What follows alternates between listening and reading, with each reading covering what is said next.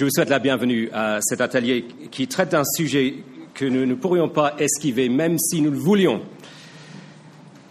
Donc, la problématique, comme on dit en mauvais français, euh, j'exerce un ministère de la parole de Dieu. Dans quelle mesure dois-je être d'accord avec quelqu'un pour pouvoir travailler avec lui? Ou est-ce que je dois tirer des traits Et euh, avant d'aller plus loin, je vais vous demander de vous attaquer à l'exercice euh, qui euh, vous a été remis là. Je vais vous donner juste cinq minutes pour commencer cela, pour que vous vous frottiez aux enjeux. Donc, à partir de maintenant, donc on, on va, on va compter euh, cinq minutes. Merci de vous lancer pour rentabiliser ces moments euh, qui commencent maintenant. Merci beaucoup d'avoir entamé, en tout cas, euh, cet exercice. Pouvez poursuivre hors séance. Et maintenant, je vous invite à voir sous les yeux l'autre document intitulé Hiérarchie des doctrines, grand 1, quelques principes fondamentaux. Donc, avec cet exercice, vous comprenez euh, ce qui est en cause. Voici quelques principes de base grand 1 pour euh, se déterminer par rapport à ces questions en lien avec la collaboration. Grand 1, quelques principes fondamentaux. D'abord, petit 1, je présuppose que l'autorité et la suffisance des Écritures sont reconnues par ce public comme étant primordiales, conformément à la confession de foi de Évangile 21. Euh, dans le cadre d'une école de formation, on peut bien entendu euh, prendre le temps de démontrer et de défendre cela, mais je ne peux pas me permettre le luxe de le faire maintenant. Ensuite, petit 2, il existe des degrés de clarté et d'insistance dans les Écritures. Toutes les doctrines ne se situent pas au même rang d'importance. En particulier, ma lecture des Écritures, en tout cas, me conduit à penser qu'il est approprié de réfléchir en termes de trois degrés de proximité avec l'Évangile. Certaines questions se situent au cœur de l'Évangile. D'autres sont d'une importance capitale du fait d'être directement liés à l'Évangile, mais sans être constitutifs de l'Évangile. Et d'autres questions sont plus accessoires et même peu importantes, non pas en elles-mêmes, car Dieu a choisi de parler à ses propos, mais relativement peu importante, c'est-à-dire sans lien étroit avec le message de l'Évangile. Lisons les citations sur le canevas, Calvin, Institution 4, 1, 12. Tous les articles de la doctrine de Dieu n'ont pas la même valeur. Certains sont tellement nécessaires à connaître que personne ne doit en douter. D'autres sont en débat parmi les églises sans rompre cependant leur unité. Monsieur Blocher, la doctrine de l'expiation est partout dans l'Écriture comme le sang dans le corps, disait Vinet. Elle est sûrement dans tout autre rang que la prescription du voile pour les femmes, quelle que soit l'interprétation qu'on en donne, puisqu'on ne la trouve qu'en un seul passage. Voilà un argument à partir du poids des Écritures. Ensuite, lorsque des hommes de Dieu scientifiquement compétents et qui se veulent tout à fait dociles devant l'Écriture se trouvent en grand nombre dans les deux camps d'une controverse, nous pouvons présumer que l'objet du débat n'appartient pas au cœur absolument vital du christianisme. Voilà un argument à partir de la théologie historique, si l'on veut. De même, il existe une hiérarchie des péchés. Par exemple, en Timothée 5, 20, lorsqu'un ancien pêche, il doit passer par un reproche public, lisons-nous. Mais en clair, ça ne s'applique pas à tout péché, mais uniquement aux péchés les plus scandaleux. Ensuite, numéro 4, si nous faisions cavalier seul, les problèmes soulevés par le sujet de cet atelier ne seraient pas à l'ordre du jour, mais même les évangélistes pionniers doivent y faire face tôt ou tard. Il convient de considérer à quel point la notion de collaboration est présentée comme étant opportune dans les Écritures elles-mêmes. L'épître de Paul aux Philippiens, Paul annonce l'Évangile alors que les Philippiens prient et pourvoient à ses besoins. Ils sont en partenariat. La collecte en faveur des croyants pauvres à Jérusalem, même si ce n'est pas directement en lien avec l'Évangile. Partenariat. Et euh, dernier texte là, euh, si jamais l'on pense c'est approprié de faire cavalier seul, il suffirait de jeter un œil à la liste des collaborateurs de Paul dans Romains 16. Dernier principe fondamental, numéro 5, ce qu'on peut qualifier de pragmatisme circonscrit. Selon 1 Corinthiens 9, il faut savoir faire preuve de souplesse en vue de gagner le plus grand nombre. Ce principe de l'accommodation que Paul énonce n'implique aucunement que nous modifions le message. Il ressort du contexte de ce chapitre que Paul insiste sur le fait de prêcher l'Évangile, verset 14, verset 16, verset 18. D'ailleurs, c'est dans cet épître que figure un exposé développé du contenu de l'Évangile, chapitre 15, donc euh, au début. Donc pas de compromission. Le principe de l'accommodation ne veut pas dire non plus que l'on transige avec des questions de moralité. Certes, Paul se comportera comme un juif ou comme un non-juif, de peur de dresser des pierres d'achoppement devant des juifs ou des non-juifs respectivement, mais il reste sous le régime de ce qu'il appelle la loi du Christ. Il ne dit pas, par exemple, avec les idolâtres, j'ai été comme un idolâtre en vue de gagner les idolâtres. Je reconnais ma dette envers Donald Carson pour cette remarque. Mais ce euh, principe de l'accommodation implique bel et bien gagner plus de personnes à l'évangile. Le verbe gagner, cardaino, figure euh, cinq fois en quatre versets et uniquement une autre fois chez Paul. il s'agit bien de gagner au plan salvateur. Il nous appartient de marcher sur les traces de Paul en sacrifiant nos préférences personnelles en vue de gagner le plus grand nombre. Alors, ce que j'ai présenté là comme étant des principes euh, fondamentaux euh, ne sont pas euh, spécialement controversés pour un évangélique. mais il existe des difficultés dans la pratique. Grand 2 et page 2. Des difficultés d'abord liées à la tentation de hiérarchiser les doctrines selon ce qui est acceptable au sein de la culture. Tim Keller, dans son livre Une Église centrée sur l'Évangile, page 183 et suivant, nous encourage à classer les doctrines selon ce qui est acceptable et ce qui ne l'est pas lui veut rester fidèle. Il n'est pas en train de dire qu'il faudrait laisser de côté les doctrines culturellement inacceptables, mais plutôt de les communiquer en lien avec les doctrines considérées acceptables. Si nous adoptons une telle approche, il faudrait résister à la tentation de hiérarchiser les doctrines selon ce critère de privilégier ce qui est acceptable et de reléguer ce qui ne l'est pas à un rang inférieur. Dans notre contexte contemporain, ce dont on a besoin, entre autres, c'est le courage pour mener la bataille d'aujourd'hui, non celle d'hier. C'est Luther qui aurait dit ceci.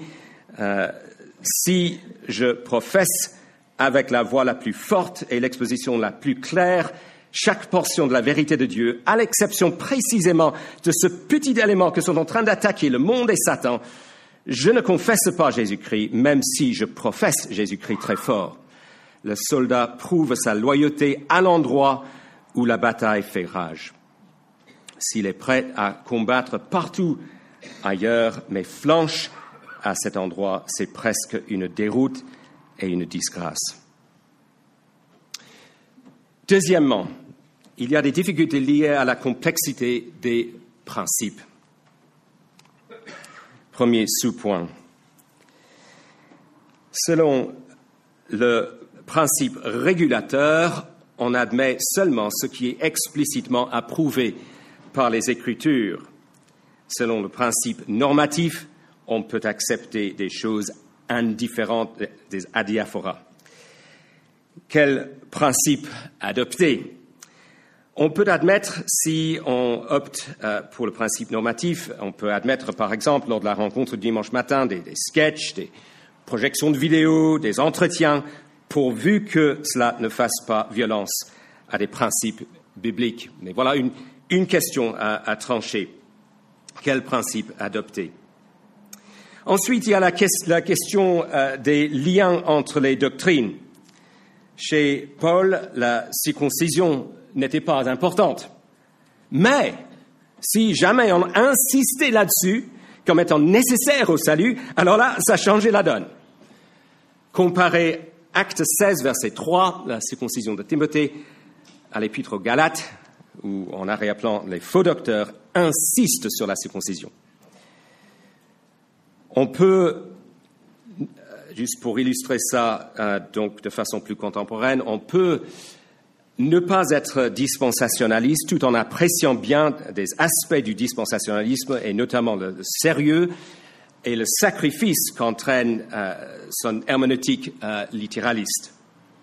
Mais le littéralisme peut donner lieu à l'erreur. Ce n'est pas parce qu'on est littéraliste qu'on est fidèle. On doit tenir compte du genre littéraire dans l'interprétation.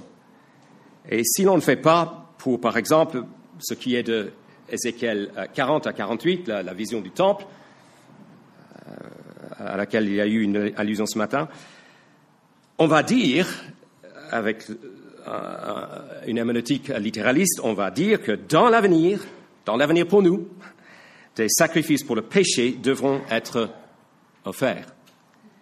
C'est une erreur majeure au regard de l'Épître aux Hébreux qui insiste sur le fait que le sacrifice du Christ est tout suffisant. Ou encore, le baptême n'est pas un sujet qui devrait occasionner des divisions entre croyants, à mon sens en tout cas, pédobaptême, baptême, mais pour les catholiques, le baptême est une affaire de salut. Comme on lit parfois dans les gares françaises, danger, un train peut en cacher un autre. Cela dit, vous allez voir que dans cet atelier, je vise à la fois les laxistes et les rigoristes. Cela dit, euh, donc le fait de reconnaître que les doctrines sont liées les unes avec les autres n'implique pas euh, qu'on adopte euh, ce que j'appelle là une mentalité de la pente savonneuse selon laquelle on estimerait que tout est essentiel. Écoutez le genre de raisonnement que, j'ai en tête. Mon frère, dans la foi, joue au foot le dimanche après-midi. Ça veut dire qu'il ne met pas à part un jour sur sept pour le Seigneur Il ne croit pas au respect du sabbat il ne croit pas à l'un des dix commandements, il ne croit pas à la loi de Dieu, il méprise la parole de Dieu, et qui méprise la parole de Dieu méprise Dieu, et il ne pourrait pas être mon frère. Avec ce type de mentalité, on peut arriver au stade où l'on définit comme essentiel, et c'est un vrai exemple d'une Église, essentielle, hein, création six jours, cessationnisme, état intermédiaire, gouvernement de l'Église par des anciens, baptême par immersion, la Pentecôte en tant que moment de la naissance de l'Église, enlèvement avant la tribulation. Tout ça essentiel. On n'adopte pas non plus une mentalité du jugement à l'emporte-pièce. Comment réagissons-nous lorsque quelqu'un se dit pentecôtiste ou charismatique? En réalité, le spectre est large.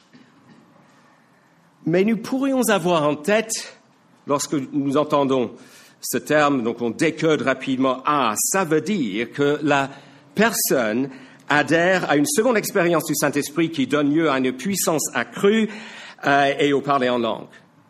ou bien que la personne embrasse une conception du Saint-Esprit selon laquelle il rôde indépendamment du Père et du Fils, indépendamment de la parole de Dieu, ou bien que la personne ne s'intéresse qu'à écouter des voix en dehors des Écritures. Grave, grave, grave.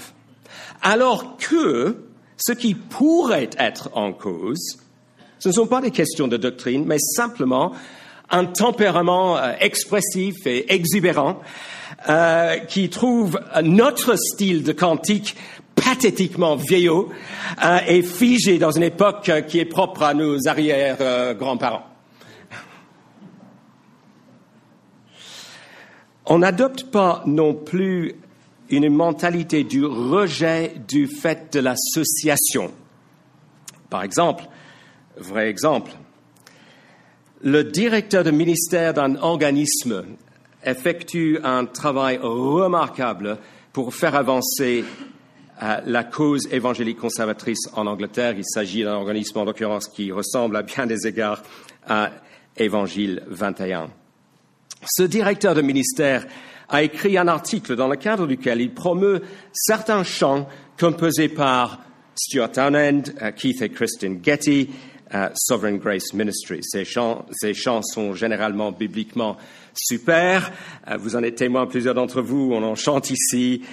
Mais cet auteur affirme-t-il, l'auteur du livre qui critique cet organisme, je veux dire, il affirme que, ah, mais là, ces auteurs, ces compositeurs de chants sont charismatiques, ce qui est en partie vrai. Ce propos de l'auteur, euh, donc, euh, va plus loin. Il utilise ça comme preuve, preuve majeure, comme quoi cet organisme, qui se rapproche de Évangile 21, que cet organisme, je cite, ne peut que nuire au vrai travail de l'Évangile. La mentalité, c'est euh, charismatique et donc, vous voyez, euh, anti-évangile. Sous-question suivante. Comment identifier un faux docteur? Ce n'est pas toujours facile. Ils sont déguisés et peuvent se trouver en notre sein. En plus d'évaluer le contenu de ce qui est enseigné par des personnes potentiellement dans cette catégorie, idéalement, on voudrait savoir comment au regard des Écritures, on voudrait savoir comment ces personnes se comportent en privé. Est-ce que dans le Nouveau Testament, un faux docteur est forcément un non-croyant? Ça, c'est encore une question à, régler. Pas toujours, me semble-t-il. Et parfois, on a affaire à quelqu'un de simplement ignorant, de, jeune, qui ne vise pas à induire les autres en erreur, mais qui a besoin d'être mieux instruit et de cesser d'enseigner autrui tant que ce ne sera pas le cas. Enfin, des questions de conscience peuvent parfois être en jeu, parfois légitimes, parfois non, parfois une question de conscience euh, peut être invoquée euh, pour manipuler. Je suis en dette envers Donald Carson pour cette remarque. Merci. Euh, donc ce type de de, remarque. Merci de ne pas faire cela, ce serait une pierre d'achoppement pour ma foi. Sous-entendu, je me sers d'un argument apparemment biblique là, euh, qui est en réalité un argument manipulateur destiné à faire prévaloir mes préférences aux dépens des tiennes, euh, qui sont pourtant, pourtant bibliquement légitimes. Numéro 3, des questions liées à la complexité de notre contexte. Il y a quelques années, j'ai lu un livre portant sur une controverse théologique qui a sévi aux États-Unis, celle en l'occurrence, pour les personnes qui savent de quoi il s'agit, de la vision fédérale. Mais tenez-vous bien, les adeptes des deux points de vue dans cette controverse avaient en commun les convictions suivantes. Ils étaient tous réformés, calvinistes, presbytériens, vintilien, théonomiste. Dans nos milieux, on aurait du mal à trouver suffisamment personne euh, qui euh, pourrait définir tous ces termes pour créer une association euh, d'églises. mais voilà. euh, dans, euh, lorsqu'on est aux États-Unis, on peut se permettre le luxe de créer plus de divisions euh, sur des points secondaires ou tertiaires, parce qu'il va toujours y avoir suffisamment de personnes qui sont d'accord avec soi. Je connais un responsable d'église qui a affirmé que telle personne, et ça c'est plus proche de nos milieux, telle personne arminienne et prémillénariste deviendrait inutile dans son église locale, inutile, si jamais cette personne devenait soit calviniste, soit amillénariste. Cela revient à classer l'arminianisme et le prémillénarisme au, même niveau que la Trinité dans la hiérarchie des doctrines. Ici, en Europe francophone, si l'on érige trop de barrières, on risque de créer des églises qui se composent chacune d'une seule personne. Quel est mon rôle? Si je suis le pasteur adjoint, je dois pouvoir m'exprimer avec clarté au niveau B. Ça fait partie de la définition du deuxième niveau dans la hiérarchie de doctrine qu'on euh, se réserve le droit de s'exprimer avec clarté.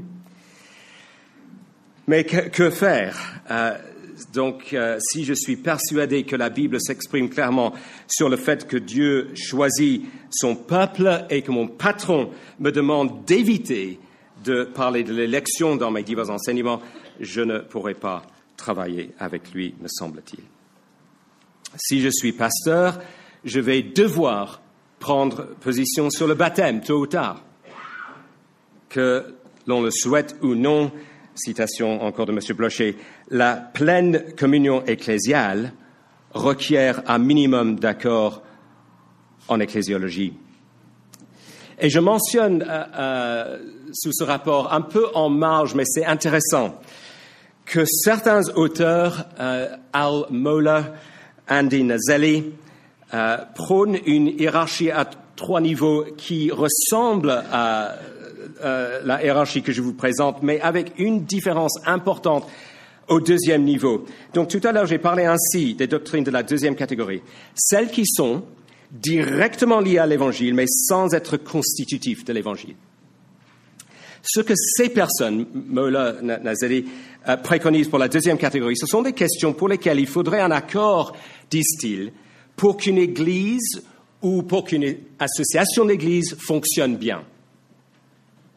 Et donc pour eux, le baptême et l'organisation ecclésiastique se situe au deuxième rang de la hiérarchie des doctrines.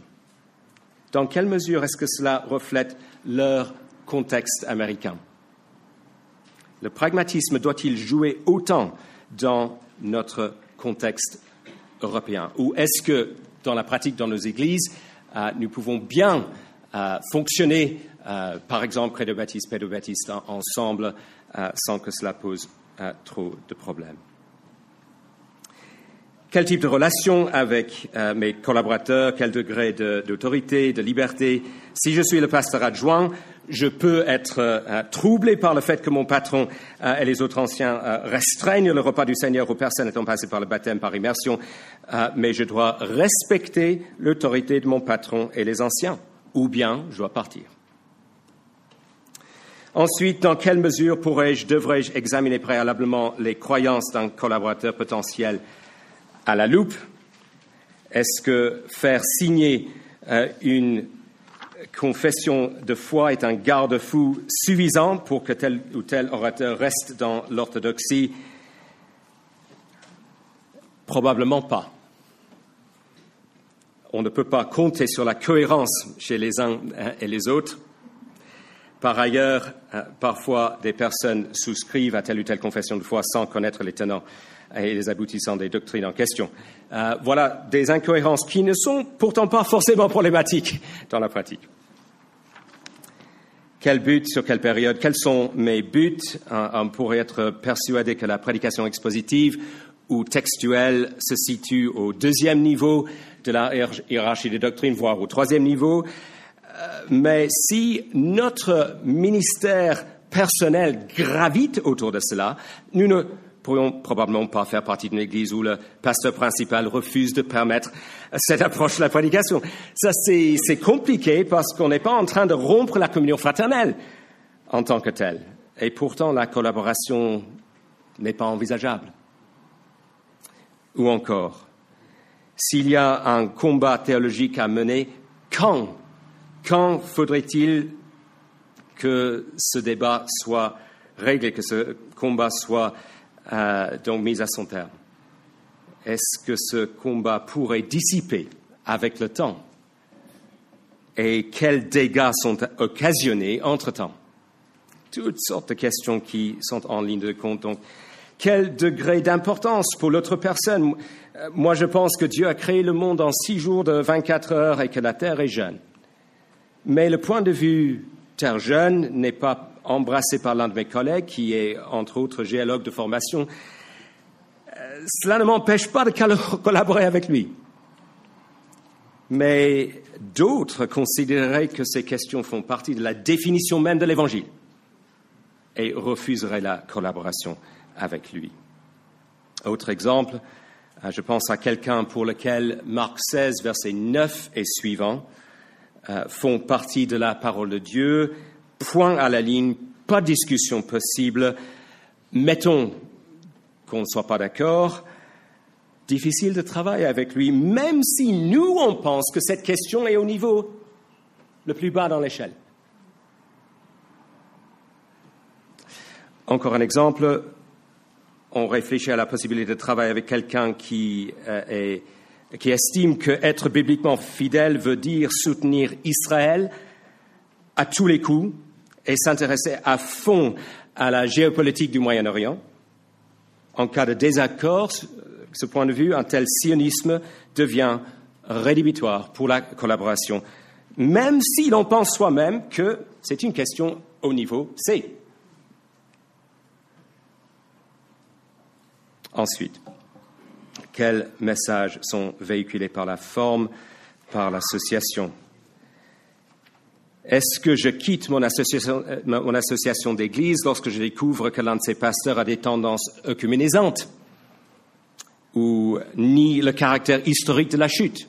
Est-ce que je quitte l'association ou est-ce que je privilégie euh, l'église locale euh, au plan ecclésiologique? Si lors d'une convention, je m'assieds à côté de quelqu'un qui croit que des œuvres de justice sociale sont tout aussi importantes que l'évangélisation. Est-ce que je donne à penser que je suis d'accord avec lui? Est-ce que les uns et les autres vont percevoir cela? Quelle métacommunication peut être en jeu? Est-ce que je donne à penser que je suis d'accord avec tout ce que dit un prédicateur visiteur, parce que je l'ai invité à apporter une prédication à une rencontre euh, communautaire de l'Institut public belge? Enfin, dans quelle mesure suis-je conditionné par les normes de la société ou de ma tribu ecclésiale, entre guillemets, euh, où je me sens accueilli et accepté et apprécié? Suis-je aveuglé? Euh, Une illustration qui, qui, pourrait me concerner dans ce sens. Il y a une quinzaine d'années, lorsque l'un de mes anciens étudiants a, pris connaissance de cette matière que je vous livre aujourd'hui. Il a suggéré que euh, moi, je, commets l'impair de placer la question du baptême au niveau C parce que j'ai beaucoup d'amis qui sont des pasteurs anglicans euh, et qui sont pédobaptistes. Alors je continue 15 ans plus tard, à considérer que le baptême devrait être rangé au troisième niveau, euh, mais n'est pas exclu que ce frère identifie un préjugé chez moi. Une perspective historique peut aider. Euh, Monsieur Brochet encore, nous voyons que tout au long de l'histoire de l'Église, jusqu'au XIXe siècle, les chrétiens n'ont pas pensé juste de se diviser à propos du millénium la plus ancienne déclaration pré-millénariste après le temps apostolique, celle de Justin Martyr, souligne que beaucoup d'autres chrétiens pensent autrement, qui appartiennent à la fois pure et pieuse. Serait-il sage d'être plus intolérant que lui? Il a été suivi dans son attitude fraternelle par la plupart des générations chrétiennes. En même temps, on noyait des anabaptistes euh, autrement dit, faire appel à l'histoire n'est pas la panacée qui règle tout. Grand 3 des questions éthiques. Des questions éthiques d'abord chez nous.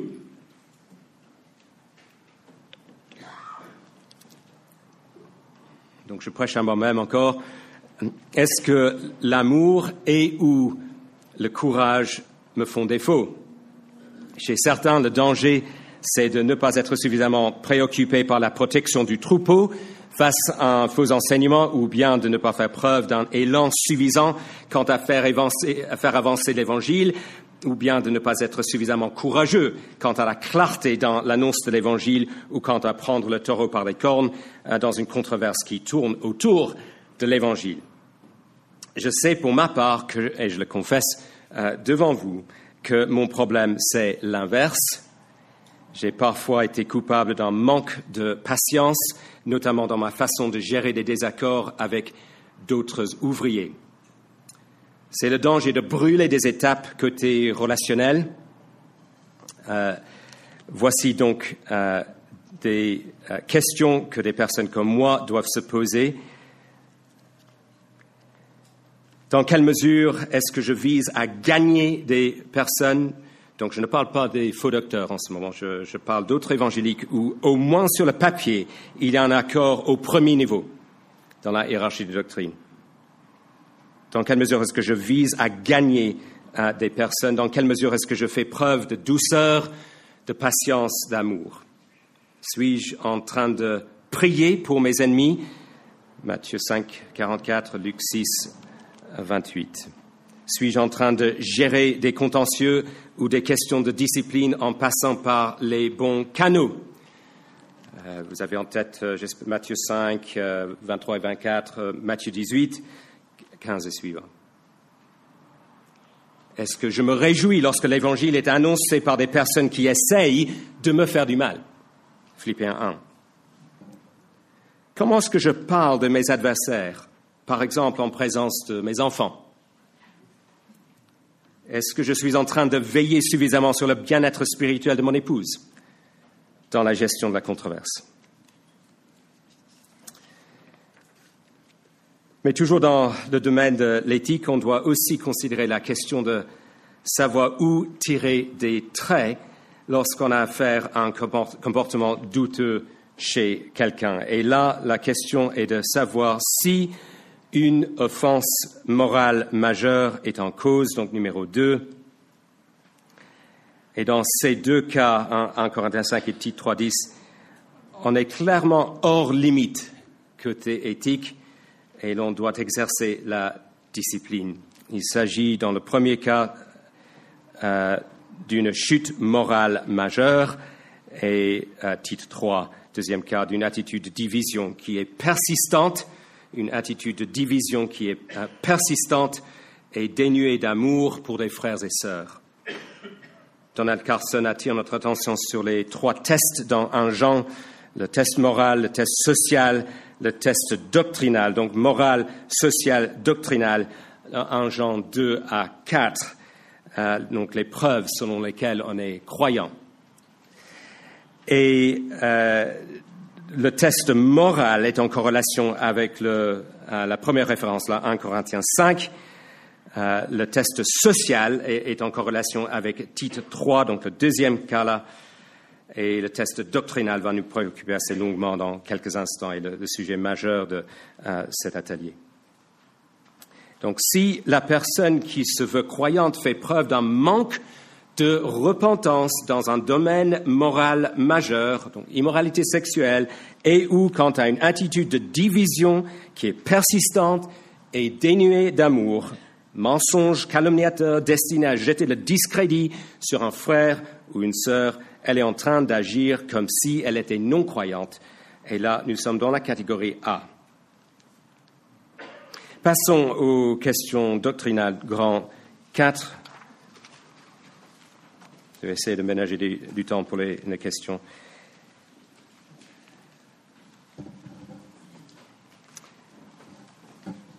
Il convient de considérer grand 4, petit 1, tous les endroits dans le Nouveau Testament où la cohérence et l'intégrité du message sont en jeu du fait d'un faux enseignement qu'il faudrait absolument Par exemple, dans 1 Corinthiens 15, Paul est amené à préciser que si le Christ n'est pas ressuscité, notre foi est en vain. Il en découle que enlever la résurrection veut dire enlever l'évangile. Ou encore, l'apôtre Jean condamne très fortement ceux qui nient l'incarnation du Christ de Jean 7 à 10. Et donc, ce, que j'ai essayé de faire là pour petit 1, c'est de, euh, répertorier, euh, de, noter euh, tous les endroits où nous avons affaire à donc l'enjeu de, l'Évangile. Et, si vous voulez noter les doctrines en question, je vous invite à le faire rapidement maintenant avec moi.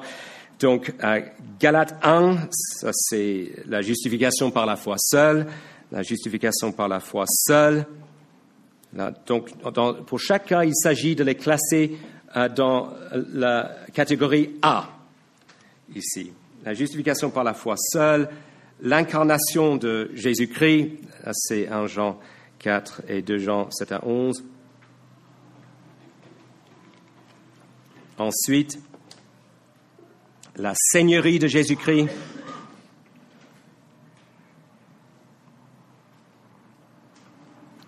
Ensuite, donc, euh, en Jean 2 et les autres textes-là, la messianité de Jésus-Christ, la messianité de Jésus-Christ et la nécessité du Christ pour le salut, la nécessité du Christ pour le salut. Colossiens 2, la suffisance, la suffisance du Christ pour le salut, la suffisance du Christ pour le salut. 1 Corinthiens 15 déjà mentionné la résurrection du Christ. Mais ça pourrait surprendre le, texte juste à côté là, 2 Timothée 2. Euh, il faudrait ajouter là euh, aussi la résurrection du corps du croyant dans l'avenir. La résurrection du corps du croyant dans l'avenir. 2 Pierre 3, le jugement à venir, le jugement à venir. Et 1 Timothée 4, ça pourrait surprendre peut-être aussi un passage qui fustige l'ascétisme. Euh, ce que Dieu a créé est bon. Le constat comme quoi ce que Dieu a créé est bon.